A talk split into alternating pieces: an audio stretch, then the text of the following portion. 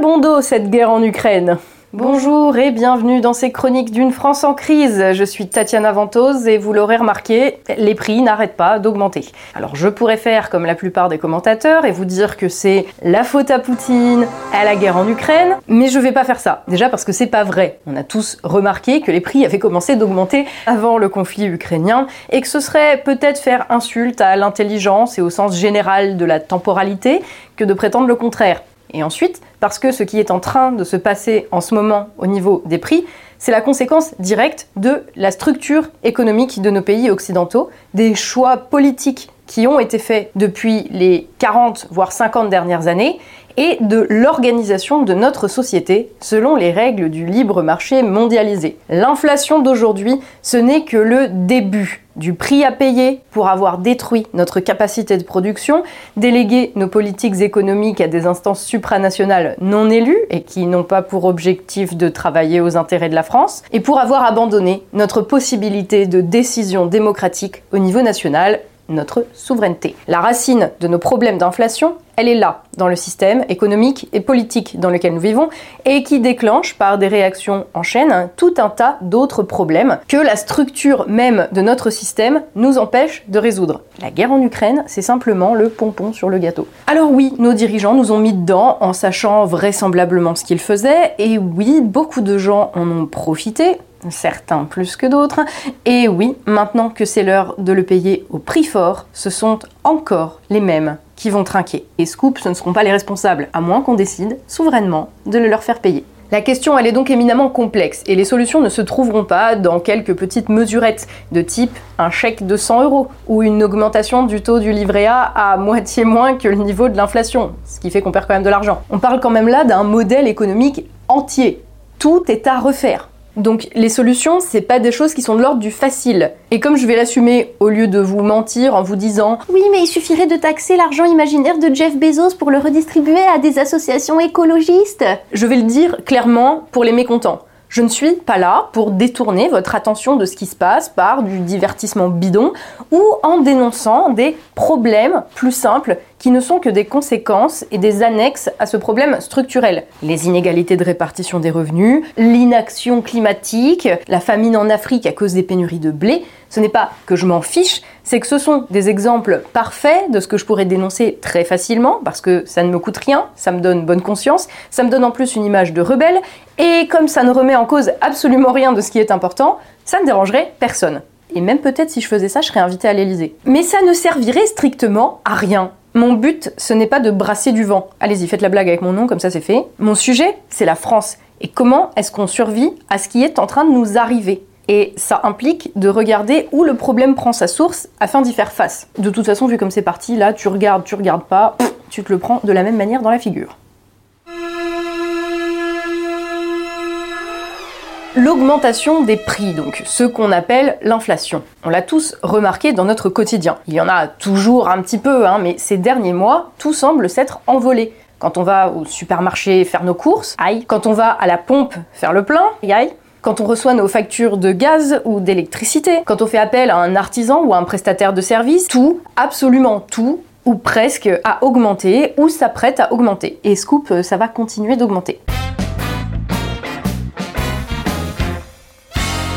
Alors il y a plusieurs raisons à cela. Voyons d'abord les raisons conjoncturelles, c'est-à-dire les aléas, le contexte, ce qu'on ne pouvait pas prévoir et qui a servi de déclencheur à ce que nous sommes en train de vivre et que les dirigeants auraient pu gérer de manière plus responsable et efficace, ce qui aurait évité d'aggraver le problème. Je parle bien sûr en particulier de la pandémie de Covid-19 qui a mis l'économie mondiale, ou les économies mondiales plutôt, à l'arrêt pendant des mois. Aujourd'hui, on nous explique que c'est le redémarrage de cette économie qui crée des pénuries et de l'inflation parce qu'il y a des goulots d'étranglement dans les chaînes d'approvisionnement. C'est exactement ce que nous disait la Banque Centrale Européenne dans un communiqué de fin 2021, où il nous expliquait simplement que l'inflation était juste due au redémarrage de l'économie, parce que les gens se remettaient à aller au restaurant et à racheter des produits qu'ils n'achetaient plus pendant deux ans, et que tout cela créait un déséquilibre entre l'offre et la demande, et qu'il fallait le temps que ça se remette. Je me demande juste encore en quoi le fait d'être confiné a fait qu'on a acheté moins de farine, vu vu que c'est le moment où tout le monde s'est mis à faire son propre pain. Mais enfin, passons. Dans ce même communiqué, la BCE nous disait s'attendre à ce que, je cite,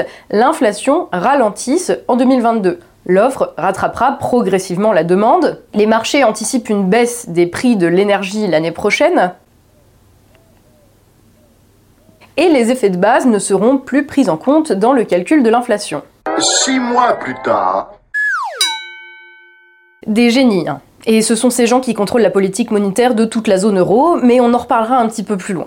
Contentons-nous pour le moment de dire que les institutions européennes ont commencé par mettre tout ce qui est en train de se produire actuellement sur le compte donc de causes exclusivement contextuelles, relatives au contexte, et que pour eux, bah, ça allait se tasser et que tout allait reprendre euh, normalement. Et depuis la guerre en Ukraine en février, il y a une deuxième bonne excuse pour expliquer que les prix vont continuer d'augmenter, alors que ce n'était pas prévu, parce que la guerre crée d'autres déséquilibres entre l'offre et la demande. Alors, s'il est vrai que la pandémie et la mise à l'arrêt des économies et leur redémarrage ont provoqué des bouleversements dans les chaînes de production, dans l'acheminement des biens dans le monde entier, ce n'est pas de la manière dont ils l'entendent.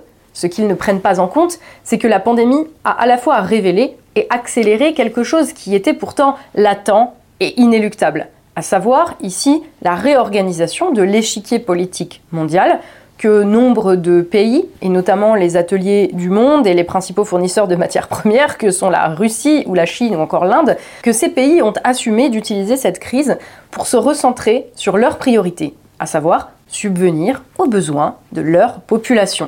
Après tout, à mon sens en tout cas, c'est à cela qu'est censé servir la politique, organiser la société afin de subvenir aux besoins de la population, ce qui permet à tout le monde de manger, de travailler, de créer de la richesse et d'assurer la survie de l'espèce, ce qui est quand même le but. Ainsi, des nations comme l'Inde ont décidé d'arrêter d'exporter leur blé récemment, de crainte de ne pouvoir nourrir sa population si elle continue à faire de l'exportation. La Chine, autre exemple, rachète tous nos stocks de bois et pour le moment nous les revend sous forme de meubles. On en reparlera un jour. La Russie, qui travaille à développer une économie en parallèle de la mondialisation depuis plus de 10 ans, a renforcé ses alliances avec d'autres pays, notamment les suscités, et fait que, par exemple, au hasard, les sanctions visant à mettre la Russie à genoux, pour reprendre l'expression de notre ministre à nous de l'économie, un génie celui-là aussi, n'ont pas eu l'effet escompté, puisque la Russie avait anticipé les changements de partenariat. Le gaz que la Russie vendait à l'Allemagne, elle le vend maintenant à la Chine et à l'Inde. D'ailleurs, pour une économie à genoux, ils s'en tirent plutôt pas mal, vu que la valeur de leur monnaie n'a jamais été aussi élevée qu'aujourd'hui. Ce qui n'est pas le cas de l'euro à son plus bas niveau historique. Toujours des génies, hein. Petit aparté, depuis quelques années, on est vraiment en train d'assister à une réorganisation totale au niveau géopolitique. Et je ne vais pas rentrer dans le détail, sinon on y est encore demain, mais vous voyez qu'on est sur du changement profond. Les nations qui étaient moins riches que les nations occidentales, euh, qui étaient bien obligées de composer avec l'économie mondialisée en y étant soumises, elles gagnent depuis plusieurs années en indépendance vis-à-vis de l'Occident. Elles gagnent en souveraineté. Elles utilisent les crises actuelles de la mondialisation pour se raffermir encore sur leur base et peuvent établir des alliances entre eux qui les rendent plus forts économiquement et géopolitiquement et qui leur permettent de s'absoudre de la domination occidentale. Je parle bien entendu ici notamment de la Russie et de la Chine. En face de ce nouveau bloc émergent et puissant, on a un bloc occidental qui était, depuis l'effondrement du bloc soviétique en 1991, hégémonique. C'est ce bloc occidental, donc les États-Unis et l'Europe en gros, qui avait imposé à toute la planète le modèle du libre-échange mondialisé. La libre circulation, libre, avec des gros guillemets, des capitaux et des biens partout dans le monde. Aujourd'hui, il est criant que les cartes sont en train d'être rebattues et que l'Occident est en train de se faire prendre à ses propres contradictions. Et la France, malheureusement, est en train de plonger avec. Sur ce sujet, d'ailleurs, je vous recommande notre vidéo de l'été du fil d'actu où on revient sur la montée en puissance et le déclin de la mondialisation et ses conséquences du point de vue français, bien sûr, parce qu'encore une fois, je vais tenter de faire en sorte que cette vidéo-ci ne dure pas 4 heures. Donc euh, voilà, il y a la vidéo du fil d'actu si vous voulez aller la voir. Revenons donc à ce que la pandémie nous a montré et ce que les événements actuels nous enseignent à savoir qu'un pays qui n'est pas dépendant de tout ce qui est concret, nourriture, matières premières, l'énergie, qui possède aussi une industrie développée qui permet de produire des biens de consommation courants, bref, un pays capable de répondre aux besoins matériels de sa population est mieux armé qu'un pays dépendant des autres, lorsqu'une crise vient mettre un coup de frein à la circulation libre et absurde de tous les biens dans le monde entier. On l'a vu par exemple avec les masques et le matériel médical déjà en début 2020. Le gouvernement français avait envoyé nos stocks en Chine fin février 2020. Et ensuite, bah, on n'en avait plus. Et la Chine ne nous en livrait plus parce que ceux qu'elle fabriquait, elle les gardait pour sa propre population. Alors, nos dirigeants, à ce moment-là, nous ont menti pour nous faire oublier qu'ils nous avaient rendus dépendants de la Chine et qu'en plus, ils lui avaient filé tout ce qui nous restait de masques et de matériel. C'est sûr que niveau chance de survie collective, tu vois, il y a des nations qui sont quand même euh, mieux loties que d'autres. Mais c'est vrai, ça paraît d'une telle évidence de protéger son marché intérieur, de protéger les besoins de notre population avant de se mettre à exporter ce qu'on ne fabrique même pas à tort et à travers, que je me demande pourquoi je dois le rappeler. Et puis je vois les décisions prises encore aujourd'hui par nos dirigeants, qui n'ont visiblement tiré aucune leçon de la crise. Voilà, nous allons livrer du gaz à l'Allemagne.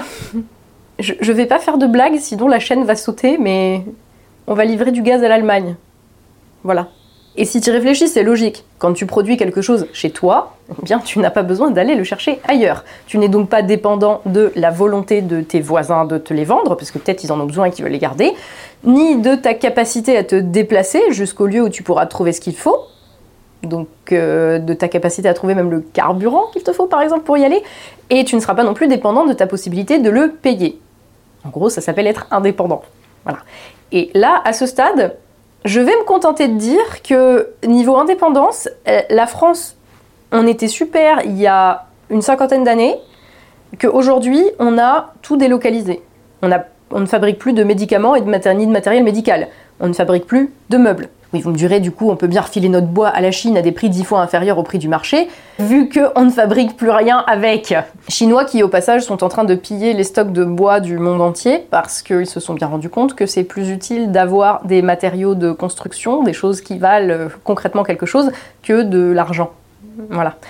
Euh, on ne fabrique plus non plus de textiles, ni de produits électroniques, et notamment les semi-conducteurs. Euh, même les machines industrielles et agricoles, on doit aller les chercher ailleurs. Et je ne parle même pas des énergies. Mais ça, c'est différent. Les énergies, t'en as dans ton sol ou pas. C'est pas comme des usines de textiles ou d'automobiles que la France avait encore euh, à foison il y a 40 ans et qui ont disparu.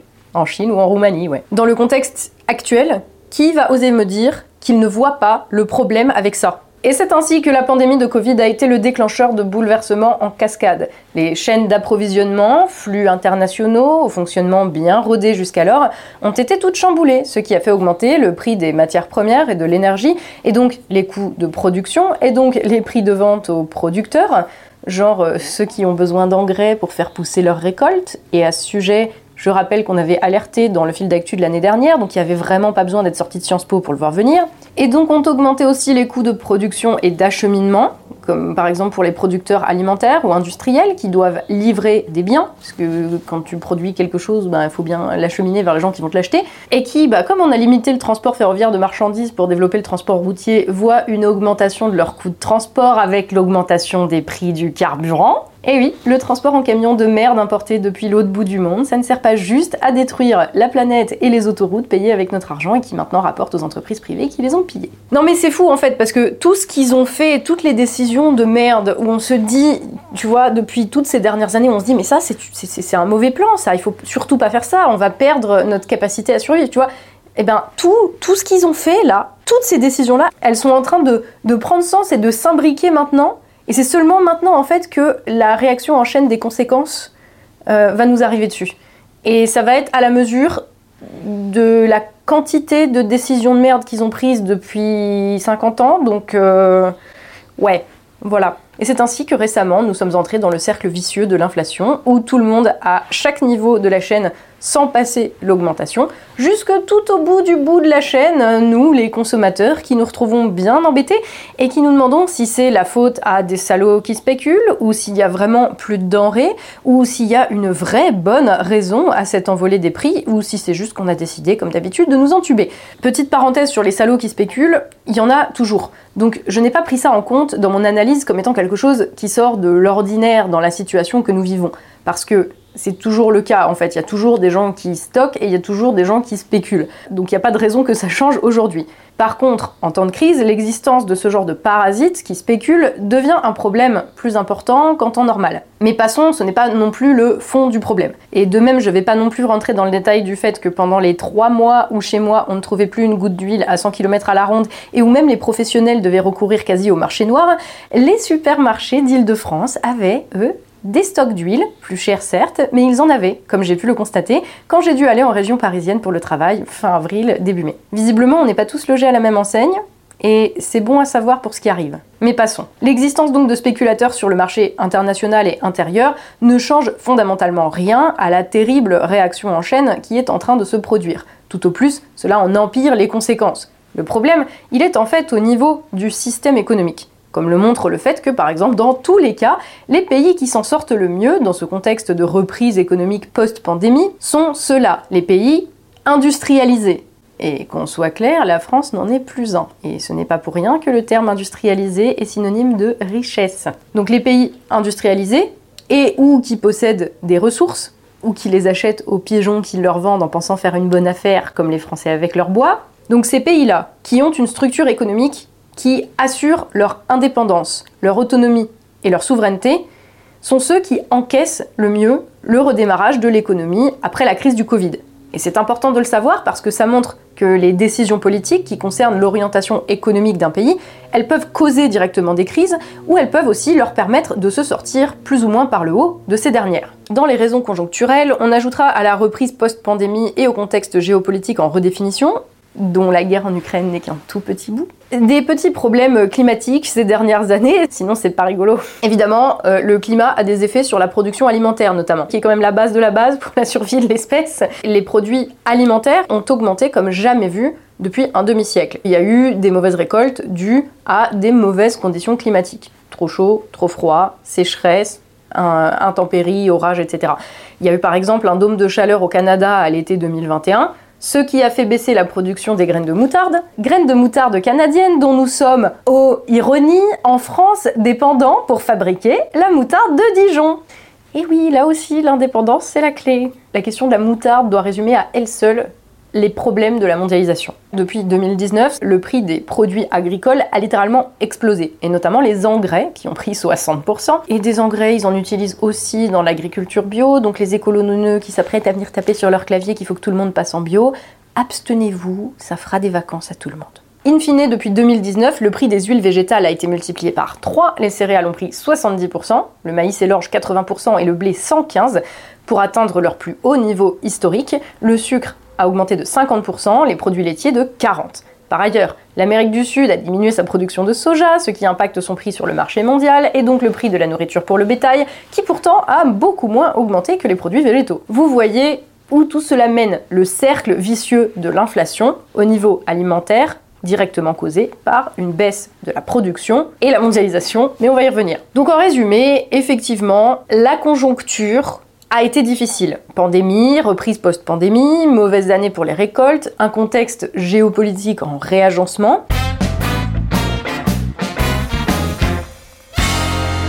Le problème, c'est que ces facteurs d'explication de l'inflation sont en réalité eux-mêmes des conséquences d'autre chose. Car on voit bien que quand l'on parle des causes contextuelles de l'inflation, on en arrive très vite, en tout cas si on veut en parler de manière sérieuse, aux causes profondes structurelle, systémique, dans le vrai sens du terme, hein, pas comme euh, l'entendent les petits bourgeois à cheveux bleus des centres-villes. Nos dirigeants qui prétendent que les causes sont ce que voient par le petit bout de la lorgnette, ça empêche de comprendre les racines du problème et donc de le résoudre. Prenons le cas de la guerre en Ukraine dont on nous explique que c'est une cause conjoncturelle que l'on ne contrôle pas, et qui est bien pratique pour expliquer toute cette inflation sans qu'on ait à se poser plus de questions que ça. Alors, Certes, l'Ukraine est l'un des principaux exportateurs mondiaux de blé et ils ont peut-être autre chose à foutre que de cultiver en ce moment. Et certes, la Russie est aussi dans le trio de tête des producteurs mondiaux de blé et elle fait ses stocks pour les années qui viennent, donc elle exporte moins, d'autant que les années précédentes, il y a eu une baisse de la production. Mais c'est pas une explication satisfaisante ça, parce qu'une fois que t'as dit ça, il faut aller jusqu'au bout du raisonnement. C'est comme quand tu tires sur un fil et qu'il y a tout qui te tombe sur la figure.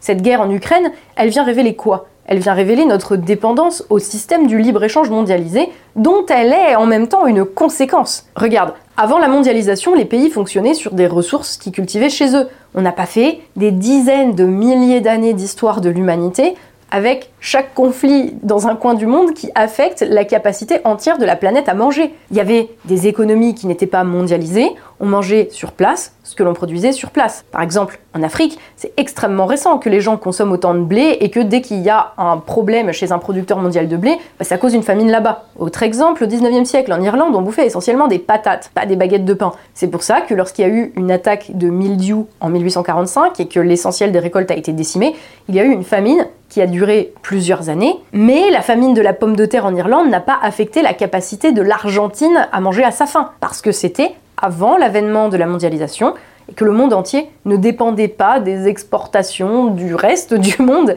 et que le prix des patates en Irlande n'était pas utilisé pour spéculer sur les marchés mondiaux et donc n'impactait pas la planète entière. De même, jusqu'à il n'y a pas si longtemps, la viande de poulet importée de Roumanie ne vous coûtait pas moins cher que celle de l'agriculteur à côté de chez vous, surtout en France. Et pour revenir au blé, je rappelle quand même que la France en exporte plus que l'Ukraine. Alors pourquoi est-ce qu'on nous rationne la farine? Pourquoi les prix de la farine et des pâtes augmentent pour nous? C'est absurde. On est le pays du pain. On produit largement assez de blé pour nourrir toute notre population et faire commerce de ce qui est excédentaire avec les autres pays. Mais du fait du libre marché mondialisé, c'est le prix au niveau du marché international qui va affecter les prix chez nous.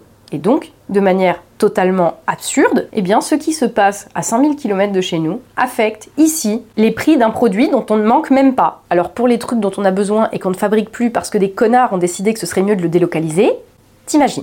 Le plus grave là-dedans, c'est que nous pourrions être indépendants, qu'on l'était il n'y a pas si longtemps, et que nos dirigeants ont choisi en embrassant le libre marché mondial, de nous couper de cette capacité. Les mecs ont décidé de scier la branche sur laquelle la France était assise. Le libre marché a aujourd'hui entravé notre capacité à manger. Et c'est vrai de la nourriture, et c'est encore plus vrai de tout le reste de ce dont nous avons besoin. Il est là le fond du problème. Si ce n'était qu'une affaire de contexte, une guerre, une épidémie, alors cette crise inflationniste, elle serait surmontable. Ce serait un peu difficile, oui, pendant quelques mois, quelques années, et puis on se remettrait. Comme on se remet d'une dépense imprévue qui fait qu'on doit se serrer la ceinture pendant quelques temps, et puis ben, comme la structure économique de fond elle est saine, on finit par le dépasser. Le problème, c'est que la structure économique de fond de notre pays, et de tous les pays occidentaux, mais objectivement c'est la France qui m'intéresse, eh bien cette structure, elle n'est pas saine du tout.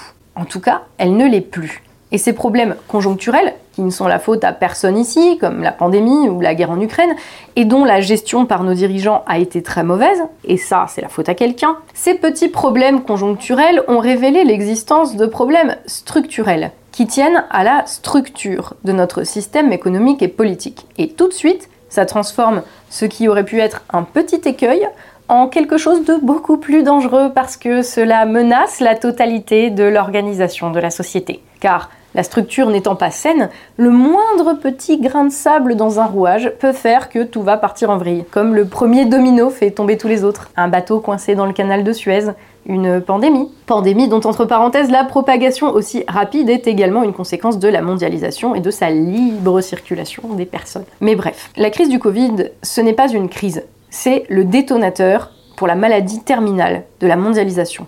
Et la guerre en Ukraine, ce n'est pas non plus une crise, c'est un symptôme de plus de cette maladie qui va encore l'aggraver.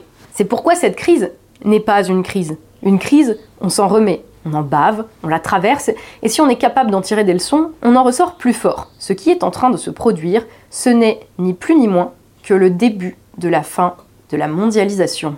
Et c'est même pas moi qui le dis, c'est le PDG de BlackRock. Alors, j'ai pas l'habitude de citer Larry Fink, mais même le patron d'un des plus gros fonds de pension parasites qui dépend totalement de l'existence du marché mondialisé et de l'économie financiarisée le dit dans sa lettre aux actionnaires de mars 2022. This is the end. My only friend, the end.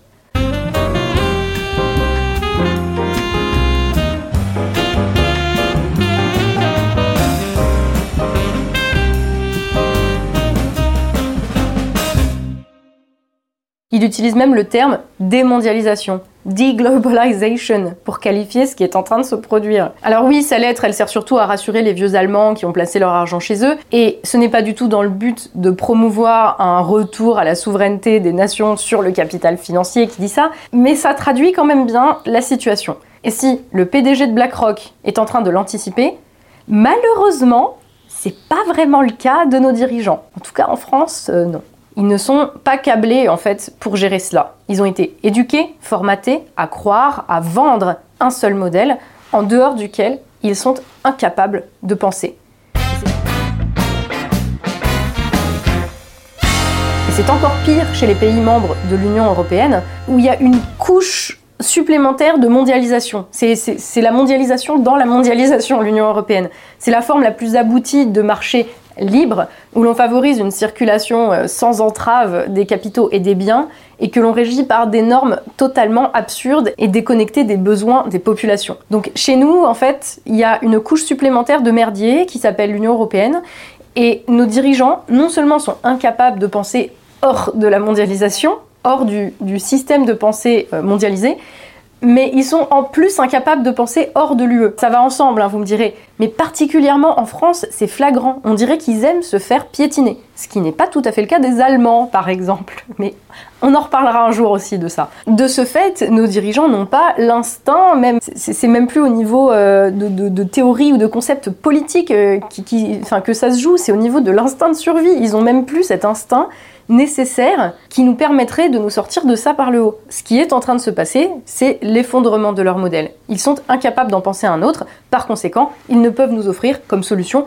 que d'aller toujours plus loin dans ce qui a précisément causé les problèmes actuels. Moins d'indépendance, que ce soit sur des aspects très concrets relatifs à la production agricole et industrielle ou sur les aspects de contrôle de notre économie et de notre monnaie, moins de pouvoir décisionnel au peuple, parce que attention, le peuple est populiste et on ne peut pas lui faire confiance pour prendre les bonnes décisions quand ça le concerne, donc laissons les experts gouverner, et voyons le résultat. Et euh, le transfert de ce pouvoir décisionnel vers des instances supranationales, non élues, qui soi-disant nous veulent du bien et veulent harmoniser le monde entier sur leurs critères foireux et déconnectés de la réalité. Qu'est-ce qui peut mal se passer? Même si ces institutions nous voulaient véritablement du bien, elles ne seraient de toute façon pas les mieux branchées pour nous sauver.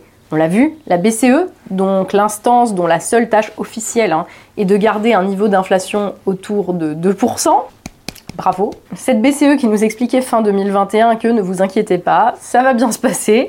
Nous sommes convaincus, je cite, que l'inflation ralentira courant 2022. Essayez encore, bande de grosses tâches. Alors que de nombreux économistes quand même voyaient venir le bousin. Enfin, c'est pas comme si c'était, euh, il fallait être voyante euh, pour, voir ce qui arrivait. Ah, non. la, BCE, euh, l'Europe, non, il a pas de problème ils sont incroyables. Ils sont tellement décalqués, en fait, ça serait comique si c'était pas les vies de, 2 millions de personnes qui, allaient en pâtir, en fait. Et au niveau de l'inflation, euh, quand tu regardes en fait les différentes causes possibles de l'inflation, on a pour nous le grand chelem de tous les facteurs de l'inflation. On a l'inflation par les coûts, comme on l'a vu avec l'augmentation des prix des matières premières qui se répercute sur les coûts de production et donc euh, bah, sur les prix, voilà. Et là où dans les années 70, le gouvernement faisait suivre les salaires, Pompidou d'ailleurs disait mieux vaut l'inflation que le chômage, eh bien aujourd'hui ce n'est plus le cas. On peut faire une croix sur l'augmentation des salaires. De toute façon, à hauteur de l'inflation, là, enfin, je, je sais même pas si c'est possible et ce que ça pourrait provoquer économiquement. Donc euh, voilà. Le deuxième facteur de l'inflation, c'est l'inflation par la demande. C'est quand on n'arrive pas à produire assez pour satisfaire une demande euh, croissante. C'est typique d'une économie de sortie de guerre ou de crise quand les consommateurs se mettent à avoir plus d'argent à dépenser, mais que l'offre eh bien ne suit pas et qu'il faut un peu de temps pour que ça se remette. Là aussi, on a ça aujourd'hui. Le truc, c'est que dans ce genre de cas, ça se passe le temps que la production euh, redémarre et réussisse à s'adapter à la demande. Nous, comme en France, on n'a plus de capacité de production, je vois pas trop comment on va s'en tirer là tout de suite parce que euh, ça dépend des autres. Mais, mais, mais, mais, il y a encore ce troisième facteur de l'inflation dont on n'a pas encore parlé, c'est l'inflation par la monnaie.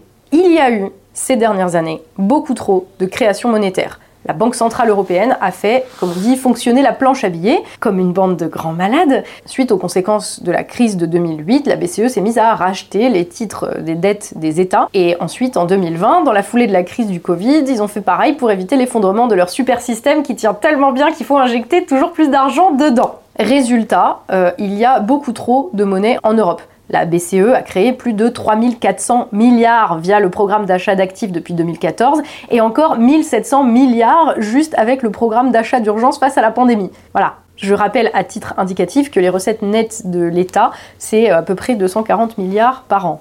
Hein. Donc euh, là, on, est à des milliers de milliards. J'arrive même pas à me représenter en fait ce que dans ma tête à quoi ça correspond. C'est c'est juste, euh, c'est plus possible quoi. Bref, il y a trop de monnaie donc par rapport à la quantité de biens et de services offerts. Dans la zone euro, depuis 2014, il y a eu une augmentation de 70% de la masse monétaire, c'est-à-dire qu'il y a 70% d'argent en plus déposé sur des comptes en banque de la zone euro, pas sur le tien ni sur le mien. Non. Et la masse monétaire de la France, dans ce laps de temps, a été multipliée par deux, alors que euh, c'était tout à fait stable hein, dans les décennies précédentes. Et tu t'en doutes, comme on ne produit pas deux fois plus de biens et de services, donc de richesses, qu'en 2014, cet excédent de monnaie, en fait, il a servi à alimenter la spéculation financière et la consommation des plus riches. Voilà à quoi ça a servi. Donc la bulle a, continué de, de grossir. Comme le dit euh, Olivier Berruyer, euh, on n'est jamais sorti en fait de la crise de, de 2008. C'est du coup là, euh, on va le payer. Et quand on pense qu'à l'époque, le génial ministère des Finances nous expliquait que non, non, non, il n'était absolument pas garanti que le rachat des dettes par la BCE se traduirait par une augmentation de la masse monétaire des génies, merci Lucide pour les archives. Et là, on en arrive à un stade où effectivement, l'augmentation drastique de la masse monétaire est en partie à l'origine et aggrave aussi cette inflation la BCE de nous expliquer qu'ils vont arrêter maintenant de racheter les actifs comme ils le font depuis 2014. Mais en même temps, ils vont devoir en acheter d'autres pour maintenir un peu d'inflation. Parce qu'on rappelle encore que son objectif, et son seul objectif normalement à la BCE, c'est de maintenir une inflation autour de 2%. Mais, quelle que soit leur décision, euh, ils n'arrivent pas à se mettre d'accord. Donc ils, font, prennent des décisions qui sont même pas des demi-mesures, c'est des huitièmes de mesure. Euh, donc c'est trop peu, trop tard. C'est comme l'augmentation des taux directeurs, où euh, ils augmentent de 0,25 euh, après 6 mois, alors que euh, la Fed euh, est en train de dire bah oui, non, mais nous c'est bon, euh, là, d'ici l'année prochaine, on est à 3%.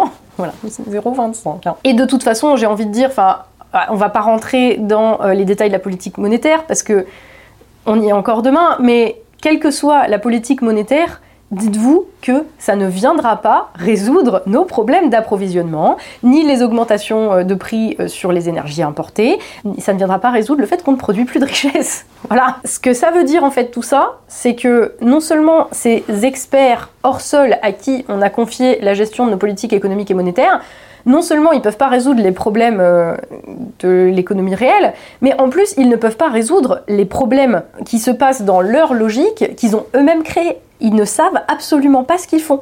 Et je ne vous l'apprends pas, euh, il y a le gros souci là-dedans, c'est qu'on pourrait se dire oui, ben, ils font leur truc euh, dans, l'économie, dans une économie à part, qu'est-ce qu'on en a à foutre? Bah, Le truc, c'est que ça nous, impacte, nous. Le fait d'avoir délégué nos politiques économiques, commerciales, budgétaires et monétaires à une instance comme celle-ci, ça fait que ça nous affecte quand même au niveau de l'économie réelle. Tu vois, eux, ils le prennent pas en compte, mais nous, on va être obligés de, subir les conséquences de leurs conneries. Depuis le marché unique européen, on n'a plus le contrôle sur nos politiques commerciales ou industrielles.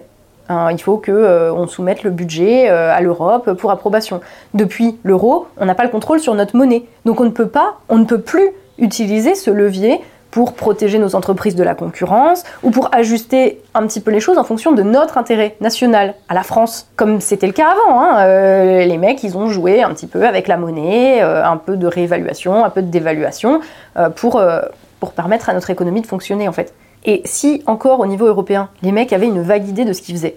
Mais la vérité, c'est que depuis la crise de 2008, l'Union européenne, elle improvise. Ils maintiennent depuis 10 ans une fausse bonne santé économique sous perfusion d'argent magique, qui va se payer à un moment. Et c'est peut-être bien maintenant, enfin c'est peut-être bien dans quelques mois. Et c'est vrai que depuis la pandémie, à Bruxelles, ça serre un peu les fesses en espérant que ça va bien se passer, mais ils continuent en n'ayant aucune idée de ce qui se passe et de ce qu'ils sont en train de causer. Pour preuve, voilà leur prévision d'inflation au fur et à mesure du temps qui passe. Donc ils prévoyaient ça euh, en fin d'année dernière, et puis ensuite ils prévoyaient ça, et en fait à chaque fois, alors que c'est leur boulot de prévoir l'inflation quand même, bah non, non, non, ils en sont incapables. C'est désespérant. Et depuis 10 ans, ils testent ce qu'on appelle des outils non conventionnels. On nous a dit ça. Ça veut juste dire, en fait, on fait avec votre pognon des trucs jamais vus dans l'histoire.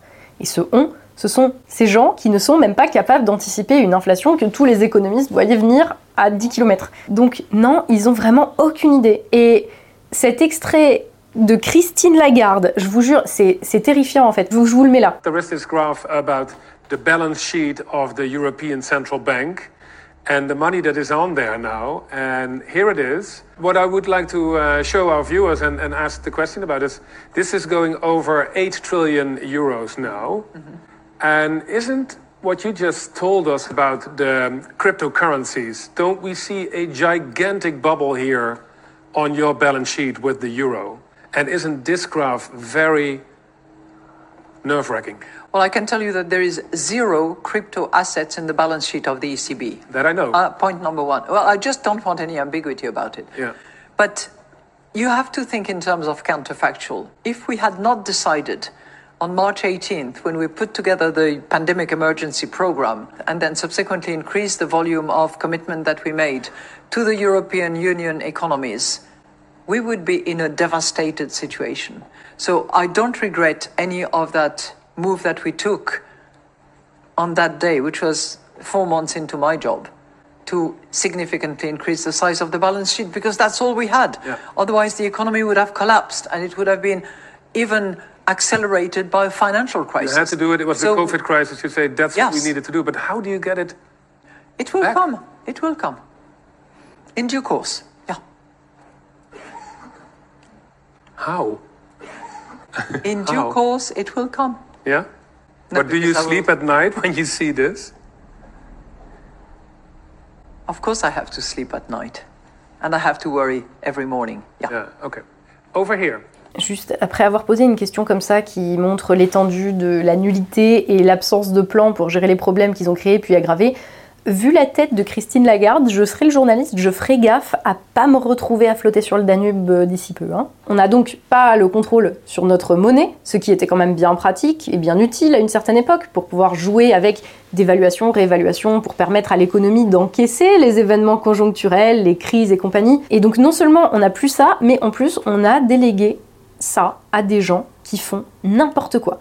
Et s'il s'agissait uniquement de la monnaie Mais on n'a même plus le contrôle non plus sur notre politique commerciale, notre politique industrielle, ou même notre budget. D'où il y a des gens qu'on n'a pas élus, euh, qui n'ont même pas les intérêts de la France en tête, euh, qui doivent dire euh, oui, oui, c'est bien, on approuve votre budget, mais non. Et je vais même pas rentrer ici dans le sujet de l'immense arnaque pour la France qui a été le passage à l'euro, qui coïncide bizarrement avec le moment où notre balance commerciale a commencé à chuter complètement, et bizarrement celle de l'Allemagne a se porter à merveille. Enfin, jusqu'à maintenant, on va voir qui rigole. Hein ah oui, c'est vrai, on va leur filer du gaz. Non, mais on est vra- vraiment dirigé par des cloportes ultimes. Donc, je vais pas dire c'est juste la faute à l'UE, parce que qui nous a mis là-dedans? Qui a fait qu'on se retrouve coincé là? C'est nos dirigeants qui se sont fait les complices de cette perte de notre pouvoir sur notre économie et sur notre pays. Et ça leur convient très bien, puisque leur but, ce n'est pas de respecter la volonté des nations, mais de protéger leur argent euh, imaginaire en plus. euh, voilà. Donc quand j'entends l'autre gogo là qui parle de souveraineté européenne et qui se fait marcher dessus par tous les dirigeants européens, qui pille la France et qui littéralement la fait tourner auprès de ses potes, je vous jure, j'ai des envies de tout cramer. Ça me met très en colère. Je pense que je suis pas la seule. Et en fait, à chaque événement, on se dit mais c'est pas possible. C'est quoi leur plan? Alors c'est la merde économiquement. Les prix des carburants et des matières premières augmentent, donc on fait quoi? Ben, on va arrêter de les acheter à la Russie, qui s'en fout et les vend aux Chinois et aux Indiens en assumant qu'on est des gros gogoles. Je cite quand même euh, Poutine qui dit que, qui a dit à plusieurs reprises ces dernières années, l'Occident est en train de se suicider et c'est hors de question qu'il nous entraîne dans leur chute. Après, on pense ce qu'on veut de Poutine, mais là-dessus, il a quand même analysé un petit peu ce qui est en train de se passer. Et nous, on va faire quoi? Ben, on va intégrer à l'Union européenne l'Ukraine, où le salaire est de 350 euros. Comme ça, on pourra continuer à délocaliser les usines qui nous restent pour payer moins cher, pour fabriquer à l'étranger des trucs dont on a besoin. Comme ça, à la prochaine crise, on sera encore plus dépendant. Je vous dis, des génies. Comme on l'a dit tout à l'heure, de toute façon, ils auraient envie de faire autre chose qu'ils ne pourraient pas. Les différents États, même de la zone euro, n'ont pas les mêmes intérêts ni les mêmes besoins. La politique monétaire, commerciale, industrielle, qui est la meilleure pour l'Allemagne, ne sera jamais la même que la politique monétaire, commerciale, industrielle, qui sera la meilleure pour l'Italie. Oui, ces deux exemples sont choisis totalement au hasard. C'est pour pouvoir faire une transition sur la crise de la dette qui n'est pas encore arrivée. Donc on est qu'au début du, commencement du problème là. Voilà. Donc ils nous ont mis des chaînes aux pieds. Maintenant ils disent qu'ils y peuvent rien. Et ils continuent de prendre des décisions qui nous enfoncent encore plus dedans. Ah, ah, ils y peuvent rien. Bah tu vas voir si une nation qui décide de reprendre le contrôle de son économie, elle y peut rien à cause des traités que t'as signés. Tu vas voir. Ce qui me désole, c'est qu'il n'y en a pas un pour rattraper l'autre dans ce paysage politique, quoi. C'est quoi cette bande de fiottes absolues? Ah si, pardon, il y en a qui critiquent l'UE. Le problème, c'est que c'est l'alpha et l'oméga de leur pensée. Sauf que sortir de l'UE, et je l'ai déjà dit, ce n'est pas un projet politique. C'est une conséquence logique de l'application d'un projet national visant à répondre aux besoins de la population qui en aura décidé souverainement. Bon, je m'égare. Euh, la vidéo est déjà assez longue, donc euh, voilà, pour résumer un peu tout ça, on est dans la merde, voilà. Parce que 40 ans de mondialisation libérale nous ont rendus fragiles et vulnérables au moindre petit grain de sable, parce que nous vivons dans l'Union européenne, la forme la plus aboutie de cette idéologie décalquée, cette mondialisation en miniature, aux mains d'un capitalisme financier qui n'a même plus de semblant de patriotisme économique comme pouvaient en avoir les grands capitaines d'industrie il y a encore 50 ans, parce que nos dirigeants nationaux complices ont affaibli notre capacité à produire et à subvenir à nos besoins, que tout cela émane d'une volonté de destruction d'une idée de la France, de l'État-nation à la française, parce qu'il est vu comme une entrave à la libre circulation des capitaux et à la toute-puissance du capitalisme financier. On est dans la merde parce que les autres pays n'attendent pas après nous pour se prendre en main et développer des stratégies et des coopérations pour subvenir aux besoins de leur population. Parce que l'échiquier politique mondial est en pleine réorganisation et que l'on aurait pu tirer notre épingle du jeu, mais que nos dirigeants ont préféré le suicide, préfèrent entraîner des millions de vies dans l'effondrement de leur système que remettre en question leur modèle pourri. Et notre souveraineté, la démocratie elle-même, est incompatible avec ce modèle la liberté des peuples à disposer d'eux-mêmes, le contrôle national sur la vie économique et politique, n'est aujourd'hui plus qu'une vaste comédie des mots vides de sens qu'on nous assène pour masquer que nous sommes, malgré nous, devenus les pions d'un jeu malsain entre gens et entités qui n'ont d'autre intérêt que leur capital et qui sont prêts à sacrifier 67 millions de Français que nous sommes pour une rente. Voilà en somme ce qui est contenu dans la hausse des prix à la pompe, à la boulangerie et au supermarché. C'est la faillite d'un système qui s'est donné des airs de toute puissance, mais qui n'était qu'un colosse au pied d'argile et qui, en s'écrasant sur le sol prochainement, va mener à la mort et à la misère des millions de personnes. C'est ça que nous vivons et les prochaines années vont être absolument terribles on s'apprête à redécouvrir que la valeur d'une économie vient de la production de biens concrets et de sa capacité à répondre aux besoins de sa population en termes d'énergie, d'alimentation et de biens de consommation courante. Nos dirigeants seraient-ils à deux doigts de capter qu'en ayant financiarisé l'économie et en nous enfermant dans des structures comme une UE mue par une idéologie absurde, ils ont fait perdre à notre pays et sa richesse et sa capacité à la produire? Non, ils en sont incapables. Et il est là le problème.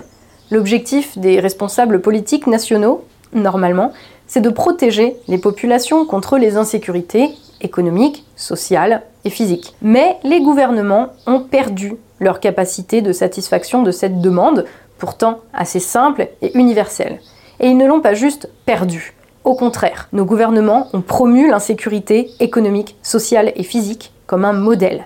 Ils ont cédé le pouvoir à des capitaux financiers mobiles, nous rendant dépendants de chaînes d'approvisionnement mondiales et nous obligeant à nous adapter à des changements extrêmement rapides en fonction d'avantages comparés qui ont affecté profondément notre économie. Et ce d'autant plus que notre pays a été désossé par les charognards qui se sont retrouvés au gouvernement, complices d'un capitalisme financier qui n'a même plus pied dans l'économie réelle. Alors, nous sommes devenus dépendants des autres, des fluctuations du marché international. Alors que nous avions tout et que nous avons encore des ressources que le monde entier nous envie. Ils peuvent continuer à nous abreuver de spectacles abrutissants, d'utiliser les mots que nous voulons entendre pour dire exactement le contraire, et de jouer leurs pièces depuis les fauteuils des institutions qu'ils ont corrompues. Ils peuvent se disputer sur des lois pour bloquer les prix et même nous donner 100 balles de notre propre argent en nous faisant croire que c'est gratuit. Ça ne changera pas le fond du problème. Et c'est même pas un pansement sur une jambe cassée. Le problème, c'est leur système. Et ce système qui refuse le protectionnisme, qui refuse les frontières, qui refuse les limites, s'apprête à s'effondrer sous le poids de ces contradictions. Car il arrive un stade où la communication devient inopérante, quand les conditions matérielles d'existence sont telles que les manœuvres des dirigeants pour détourner notre attention ne fonctionnent plus, quand la majorité se reconnaît un intérêt commun, quand la réalité vient faire voler en éclats les immeubles de verre dans lesquels se cachent les puissants et vient faire tomber les tours d'ivoire. Le réel finit toujours par primer sur la rhétorique, aussi puissante soit-elle, et il reviendra plus vigoureux là où on tente de lui couper la tête. Contrairement à beaucoup d'autres, j'ai toute confiance dans mon pays et dans mon peuple pour traverser ce qui arrive et faire payer les responsables. Car même si c'est difficile à voir en ce moment, ils nous ont rendus plus forts. À cause d'eux, Nous avons développé une capacité de survie dans le monde réel dont ils ne savent rien, des manières de coopérer que leur monde d'intérêts individualistes et de guerre du tous contre tous ne connaît pas. Un début d'embryon d'organisation qui est né dans nos têtes de toute cette merde qu'ils ne pourront pas éradiquer et qui lui survivra. Le prix sera élevé et les années qui viennent vont être très violentes, mais ce n'est qu'une question de temps avant que nous reprenions ce qui nous appartient. Surtout, prenez soin de vous.